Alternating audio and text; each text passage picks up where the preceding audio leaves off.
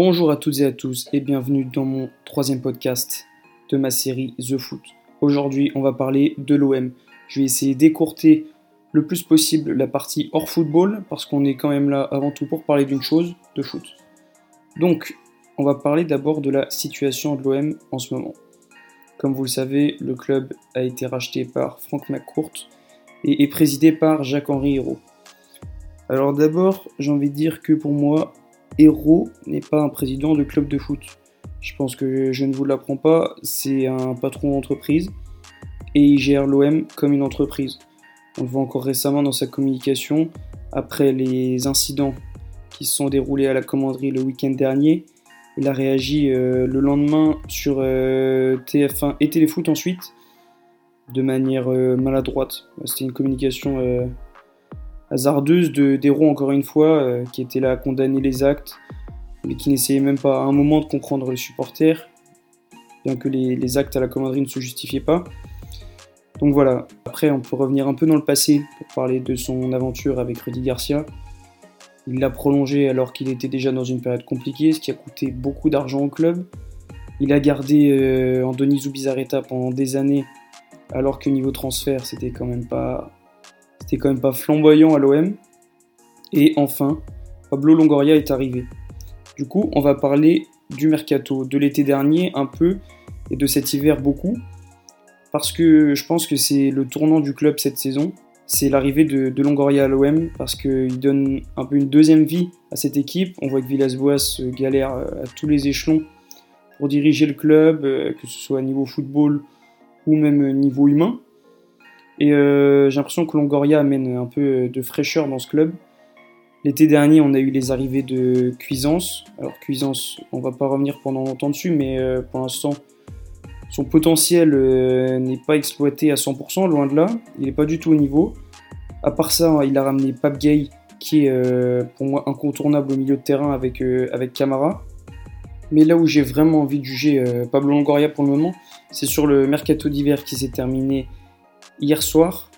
donc voilà, avec la situation actuelle, c'était très compliqué de ramener des bons joueurs à l'OM le club est dans une crise sportive et dans une crise euh, au club tout simplement maintenant avec les, actes de la commanderie.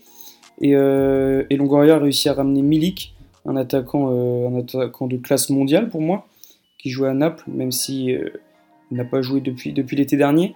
Il a ramené aussi Paul Lirola, le latéral droit de la Fiorentina, que je trouve intéressant pour le moment. Après, il y a eu aussi son l'échange entre Marleake et Franco Tongia, ça, c'était un peu, euh, entre guillemets, une magouille pour, euh, pour qu'il s'arrange au fair play financier de manière à équilibrer les comptes. Donc euh, je ne m'avance pas sur ce joueur que je ne connais pas, il n'a jamais joué en pro. Donc j'attends de voir ce que ça va donner déjà avec la Nationale 2 et ensuite avec l'équipe première. Et enfin, hier soir, Olivier Encham, le milieu du Celtic Glasgow, donc encore un, un jeune joueur à fort potentiel. Donc mercato intéressant au niveau des arrivées pour Longoria. Je pense qu'avec euh, un peu plus de temps et un peu plus d'argent et un peu plus de calme, surtout dans le club, il aurait pu faire encore mieux. On parlait d'Amin Adli, le milieu de Toulouse. Voilà, ça aurait été un, super joueur pour l'OM, très jeune. Mais euh, voilà, je me focalise plus sur l'été prochain, sur le mercato de l'été prochain qui va arriver. Et je pense que, sachant que le club va être à reconstruire, je pense que Longoria peut faire, euh, du très bon travail, encore une fois. Euh, et, donc maintenant, on peut aussi parler des départs.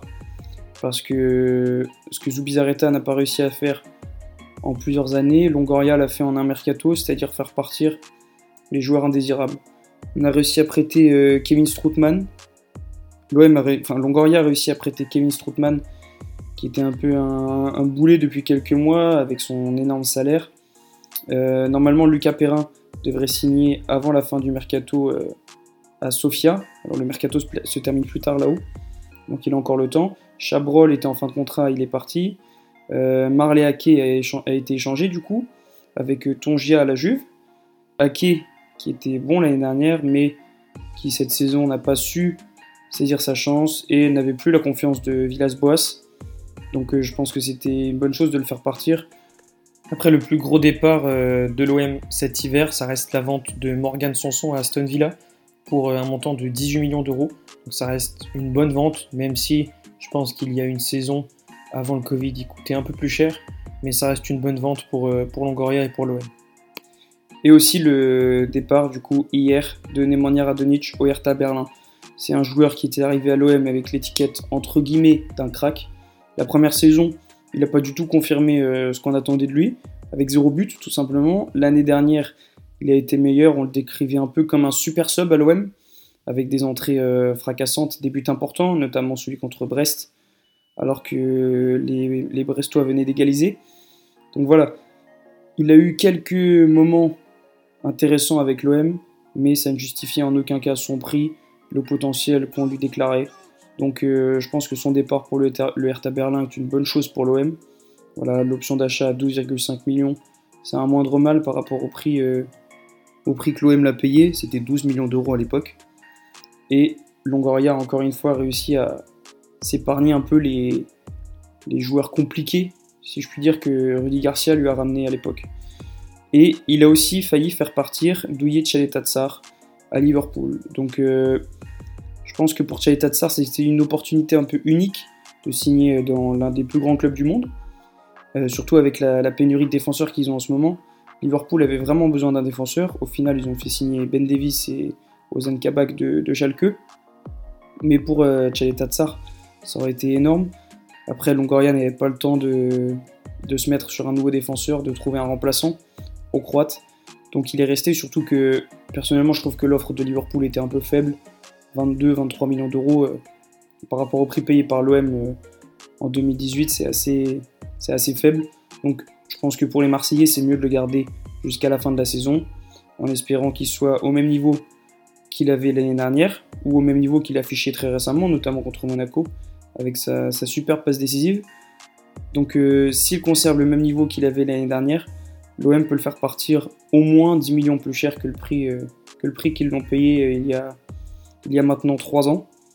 Donc voilà, Personnellement, je pense que Longoria fait un travail assez remarquable sur le mercato parce qu'on lui a donné euh, deux bouts de bois euh, et, des incendies à la commanderie et il arrive à se débrouiller pour amener des, jeunes joueurs à fort potentiel qui arrivent à s'imposer directement. En témoigne la, progression euh, fulgurante de Pape Gay. Par rapport à Zubizarreta, c'est assez, dingue la, comparaison parce que, parce que Zubizarreta il nous a ramené des joueurs plutôt connu dans l'ensemble, ou alors il a tenté des paris comme Radonic, euh, qui n'ont pas du tout fonctionné. Donc l'arrivée de Longoria à l'OM est une très bonne chose, et personnellement j'ai hâte de voir le mercato qui va réaliser l'été prochain avec le club phocéen, parce que Villas-Boas a déjà annoncé son départ. Donc l'OM va partir 2-0, euh, le club doit se restructurer, que ce soit euh, avec les joueurs ou le staff, ou plus haut dans la hiérarchie. Donc euh, voilà, j'ai hâte d'être euh, à cet été et de voir le travail que Pablo Longoria va accomplir. Donc voilà, c'était un petit podcast cette fois pour parler un peu rapidement de la situation de l'OM. Je voulais pas trop m'étayer dessus parce que je savais que sinon on allait passer des heures. Donc voilà, c'était histoire de remettre un peu les choses dans leur contexte. Et ne vous inquiétez pas, on se retrouve bientôt pour du nouveau contenu, que ce soit vidéo, papier ou audio. Voilà, merci à tous d'avoir écouté on se retrouve prochainement pour un quatrième podcast. Breaking news, me revoilà. Plutôt que prévu, j'étais tranquillement en train de regarder la conférence de presse de l'OM juste après avoir enregistré ce podcast quand Villas-Boas a annoncé sa démission. Donc pour le moment, on attend la réponse de la direction. Il a demandé à démissionner parce qu'il n'était pas d'accord avec l'arrivée de Olivier Ncham justement. Et selon lui, il l'a appris ce matin en regardant les infos. Donc euh, voilà, c'était assez inattendu, même si c'est pas la première fois qu'il demande à démissionner. Donc euh, ce podcast sortira. Peut-être que Villas-Boas sera démissionné, peut-être que Villas-Boas sera encore là. Je ne sais pas. En attendant, je vous dis au revoir. Et cette fois, c'est pour de bon.